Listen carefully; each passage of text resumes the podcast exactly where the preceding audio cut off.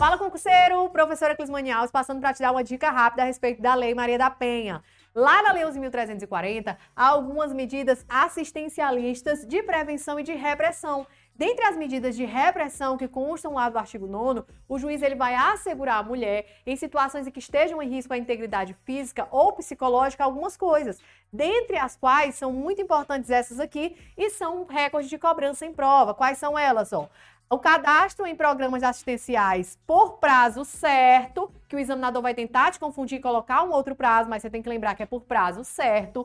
É ainda assegurado também acesso prioritário à remoção da servidora pública, da agente pública, em caso de ser vítima de violência doméstica familiar contra a mulher. É assegurado também a manutenção do vínculo trabalhista por até seis meses. É necessário que você se recorde desse prazo de seis meses para a mulher que está sofrendo uma situação de violência doméstica familiar contra a mulher. E ainda é assegurado o encaminhamento à assistência judiciária para que a mulher proponha né, a separação judicial, o divórcio, anulação do casamento e a dissolução de união estável, beleza? Então essas aqui são as exposições mais importantes do artigo 9 e que você tem que levar para a sua prova para você gabaritar a questão do seu concurso. Show? Tamo junto, até a próxima.